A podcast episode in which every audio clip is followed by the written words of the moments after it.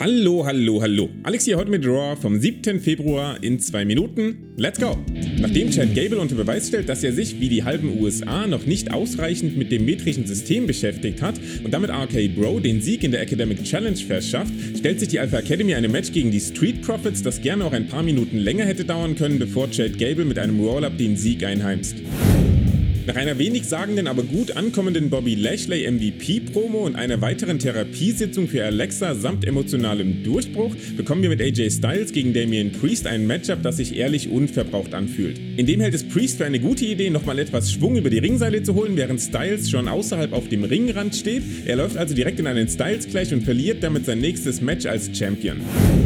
Bianca Belair kämpft sich in ihrem Match gegen Nikki Ash durch eine Beinverletzung und baut etwas Momentum für das Elimination Chamber Match der Frauen auf, von dem ich bis jetzt nicht gedacht habe, dass es in Saudi-Arabien stattfinden wird. Und apropos Elimination Chamber, dafür hofft Kevin Owens doch noch einen Spot zu ergattern, indem er Austin Theory in einem Rematch schlägt. Allerdings wird sein Gesuch von Pierce und DeVille nicht nur unmissverständlich abgelehnt, sondern auch seine Teilnahme an WrestleMania ganz generell in Frage gestellt.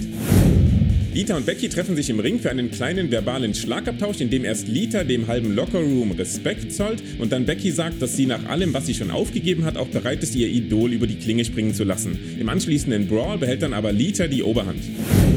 Das Main Event beginnt mit Seth Rollins und Matt Riddle in einem Singles-Match, aber weil Seth und Kevin Owens inzwischen ja die besten aller Freunde sind, endet es durch einen Eingriff KOs in einer DQ, was dann natürlich auch Randy auf den Plan ruft.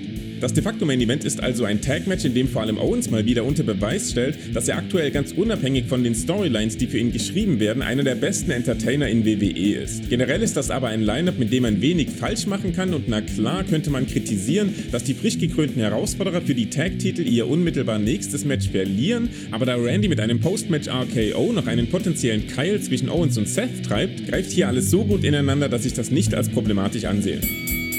Und das war Raw in zwei Minuten. Die Show hat aktuell wirklich den Vorteil, dass sie einfach die unterhaltsameren Acts hat. Gable und Otis, RK Bro, Seth Rollins, Kevin Owens und mit Einschränkungen auch Becky Lynch sind alles Performer, bei denen es nicht so wirklich darauf ankommt, was in den Segmenten, in denen sie gefeatured sind, passiert, sondern denen man ganz allgemein einfach gern zuschaut. Im Besonderen bei KO lohnt es sich wirklich genau hinzusehen und zu hören.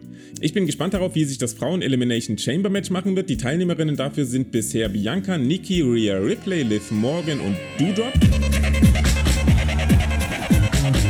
Letzterer hat mit einem Sieg über Morgan etwas Momentum zurückgewonnen und wir dürfen gespannt sein, wer den letzten Spot ausfüllen wird. Meine Prognose ist Alexa Bliss mit neuem oder ganz altem Gimmick. Und damit bedanke ich mich für die Aufmerksamkeit. Schreibt in die Kommentare, wen ihr als letzte Teilnehmerin im Frauenmatch erwartet. Lasst außerdem ein Like und ein Abo da, wenn es euch hier gefallen hat. Hört später noch in die volle Review rein und dann hören wir uns am Samstag wieder zu SmackDown. Bis dahin, macht's gut!